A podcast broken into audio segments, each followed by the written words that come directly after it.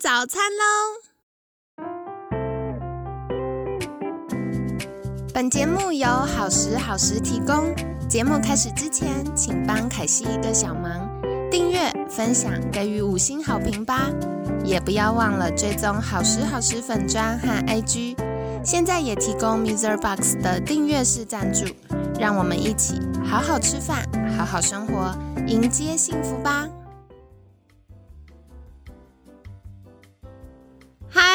来到凯西陪你吃早餐，我是你的健康管理师凯西。今天呢，凯西严选单元，我想要跟你介绍一本我最近看了一直觉得很有趣的书，叫做《有植物的美好日常》，是远流出版社出版的。为什么想要跟你分享这本书呢？其实一开始我看到书单的时候，我就觉得哇，最近天气越来越热了，再加上疫情，可能大家比较长的时间待在家。那如果有一些可爱的植物可以疗愈一下我们的心情，或者是诶使用电脑比较久了，有一些绿色的植物可以让我们看一下，舒缓一下眼睛的话，好像是不错的。那拿到书之后，我看到忍不住大笑。他就说：“呃，这本书呢，这本书的名称叫做《有植物的美好日常》，它底下有一个好可爱的副标，叫做‘在寻找自我的路上陪伴我的花草，以及不小心种死的盆栽’。亲爱的，你们有种死过小盆栽的，举个手吧。”因为凯西的爸爸是园艺老师，所以从小我就看爸爸在种好多东西，都哇开花，或者是会长出很漂亮的叶子啊等等的。我一直觉得种植物应该是一个不难的事情，但是呢，我开始拥有自己的盆栽，要开始自己照顾，对它负责之后，我就发现哇哦，其实有一点挑战，对吗？那不知道你是属于绿手指呢，还是植物杀手？一碰到植物就会死掉呢？那无论如何都没有问题。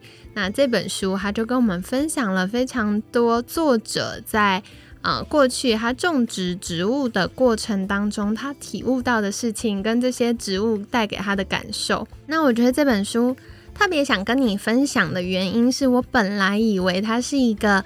种植物的指南，告诉我们怎么样可以在呃居家生活当中培养出一些呃可能疗愈我们的植物。特别像我们去年有邀请过园艺治疗师来分享过，哎，到底什么是园艺治疗？我就一直觉得哇，植物其实是非常有影响力跟有生命力的，可以疗愈我们。那我看了这本书呢，它的。台湾版序言呢，标题就写说，即使一不小心就把植物种死，他们仍然疗愈着我。所以我就想说，哇，看完我更想要跟你分享这本书，因为大家常常都会觉得，哦，植物的书好像只跟绿手指的朋友们有关，但其实在种植的过程当中，本身就可以疗愈着我们哦。那作者就是说，为什么会有这本书的诞生呢？是因为他开始种植一些植物，然后他喜欢把这些种植植物的过程，或者是日常生活有一些，比如说出去玩呐，或跟家人朋友互动的情形画下来。那后来呢，他就想说，想出一本以植物为主，然后附带插画的书，所以整个。嗯，书呢，每一张书的那个左半边呢，都是会有可爱的图案，那右半边就有文字。所以虽然书就是有一滴滴厚度，可是它是轻巧的，而且非常容易阅读。那也跟我们分享了很多故事。我拿到书之后，就这样忍不住一直看，一直看，一直看。然后一眨眼就把一本看完了，所以我觉得，即使你没有想要种树或种一点花花草草，在居家生活的期间，也可以看一下这本书，放松一下。如果你跟凯西一样喜欢阅读的话，真心推荐给你哦。这本书里面扣掉序言呢，它总共有十九章，十九章它分别用不同的花草。可能是像芦荟啊、青葱啊、康乃馨啊、番茄啊等等的贯穿，或者是用不同的情境，比如说校友返校日的花束到底是什么呢？那毕业舞会的花式是什么呢？然后另外他也有分享过，他作者面对亲人离世的时候，他是怎么样去透过植物转换他的心情的？那我觉得相较于一般我们可能会觉得，哦，亲人离世是一个难以被提及或者是很伤痛的事情。我觉得作者他透过花草去帮助他转移情绪。那另外是他们把花圈的花啊，或者是其他的花做倒掉，然后把它风干的时候，也是另外一种留住美跟留住回忆的方式哦。那当中呢，我想要跟您分享，因为凯西也有在家里种一些植物，那我就想要先从，哎，我有种的植物，看看作者还有什么样的想法跟回馈呢？然后我就看了其中的几篇，像有一篇，他就说天竺葵，他写到，从小到大呢，我们家在夏天时总是摆满了各式各样的花盆与吊篮。里面种着色彩鲜艳的金盏花、三色堇和天竺葵，感觉上这些花似乎很好养，而且一整个夏天都会开花。红铜色与蜂蜜色的金盏花花瓣蓬松，闻起来有点苦味，还带点麝香的气味，但我很喜欢，因为那是属于大自然和泥土的气息。听我妈说，它们还具有驱虫的效果。天竺葵的花色彩非常鲜艳，有些是鲜红色的，有些则是暖粉红，在太阳光直接照射之下，几乎耀眼的让人眼睛都睁不开。我妈每年都会种天竺葵，因为那是我奶奶最喜欢的一种花。我很高兴妈妈喜欢康乃馨，而奶奶钟爱天竺葵。在我看来，这两种花都不复杂，给人一种舒服自在的感觉。我想，这正是我从前和家人在一起的时候常有的感受。好的，这一篇呢是第三十三页，也是第九章天竺葵。然后作者分享到，透过花，他去记忆了跟家人的互动关系。那我觉得这本书非常的有趣跟可爱。对作者来说，这是透过植物，然后帮助他自我探寻。可是以一个读者 或者是旁观者的角度，我发现哦，的确在生活当中，我们有很多跟家人的记忆，或者是跟心爱的人的回忆，都会建筑在很多不同的标的上。比如说，我听到很多学生，他们对于家人之间美好互动的记忆，就会建筑在食物上。所以，当我们需要疗愈的时候，我们就会倾向吃一些疗愈食物。那对凯西呢？我是建筑在餐厅。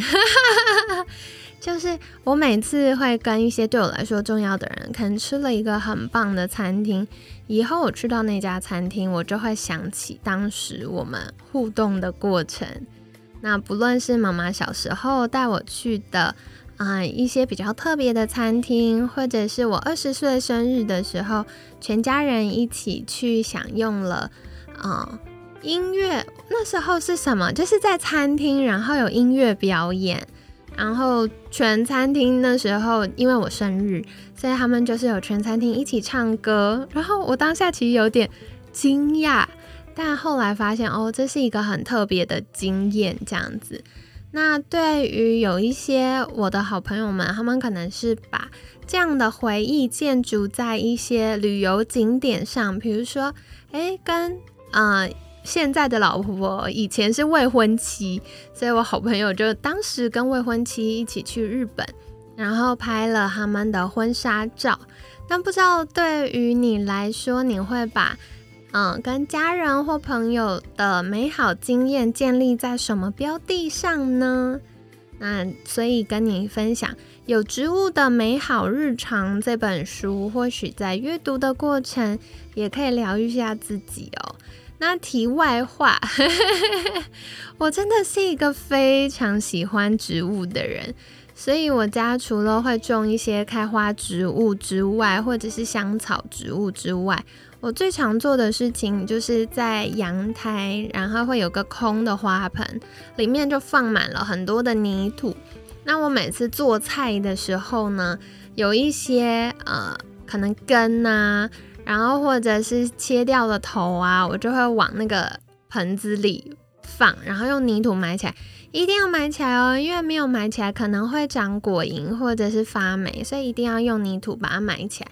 那埋起来之后就会发生两件事，一件事情呢就是它可能呃发芽失败，它就变堆肥，那这样也蛮好，就变其他人的营养。那另外一个呢，就是耶发芽成功了，它就会长出一些新的植物。所以像我现在家里的那个花盆啊，它就长了非常多的香水柠檬的苗，还有呃柠檬香茅的苗，还有葱，还有地瓜叶，还有长了。啊，橘子，橘子的苗这样子，你们就知道我吃很多的那个新香料。那另外那个盆里还有一些迷迭香啊、薄荷啊等等，就是有一个杂草丛生的感觉。但凯西就好喜欢那样，嗯，很生意盎然，然后非常多的植物都长得很健康。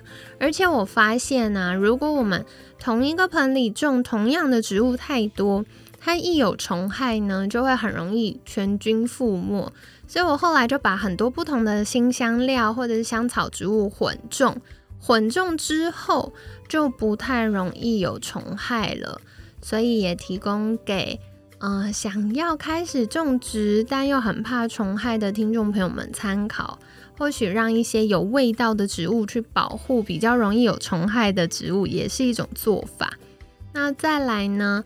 嗯，去年我们有聊到园艺治疗，凯西一直都觉得我们的植物虽然它不用呃帮它去遛狗啊，或尿尿便便喂饲料啊，感觉就是一个比较静态的东西。但你仔细观察哦，夏天跟冬天植物叶子的表现就会不一样。早上或白天跟晚上叶子的角度。它可能摊开的角度，或者是它会不会摊开晚上合起来呢？其实都会有一些不同。所以如果觉得在家啊关到很无聊，或许可以跟植物互动一下，也可以转换心情。那另外科学也有研究发现呢，如果我们居住的环境不一定要在家里，如果是在社区或者是家里附近，如果有很多的植物。特别是像行道树啊，然后比较大棵的树啊，也会帮我们减压哦。所以在原始的大脑里面，就会觉得哇，有很多树，然后啊很安静、很放松的地方就是安全的。所以如果我们的生活当中有比较多的树，那科学研究呢就发现，哎，社区当中比较多树，跟社区当中比较少树。多数的那个社区呢，比较多植物的那个社区呢，大家整体的压力感是比较低的。所以，如果在疫情期间，你比较容易遇到压力或者生活上的变动，特别是最近很多小朋友啊，可能要停课，有些又要去安亲班，或者学校又要复课等等，会有很多变动。有一些压力的话，不妨去带一些植物回家喽。那现在除了去花市挑选之外，慢慢也有一些是可以从网络上购买的。如果选择有信誉的厂商呢，供应商呢，也可以买到不错的植物。那就跟你分享，希望有植物陪伴的时候，也会比较放松、舒压，而且被疗愈一下喽。那这次跟你介绍的书是《有植物的美好日常》。在寻找自我的路上，陪伴我的花草以及不小心种死的盆栽，那是远流出版社出版的，极力推荐。希望你会喜欢凯西这次跟你分享的书啦。那如果你有觉得哪些健康类的书或疗愈类的书很棒，很想要跟大家分享，或想要听凯西在节目当中介绍的话，也欢迎在 email 给我们节目的专用信箱，或者是可以私讯好时好时的粉砖，凯西就会再回复的喽。那在这边也祝你有美好的周末。那希望你呢，在这段时间不只是防疫做得很勤劳，情绪也要照顾一下喽。希望你有开心的一天，每天十分钟，健康好轻松。凯西陪你吃早餐，我们下次见，拜拜。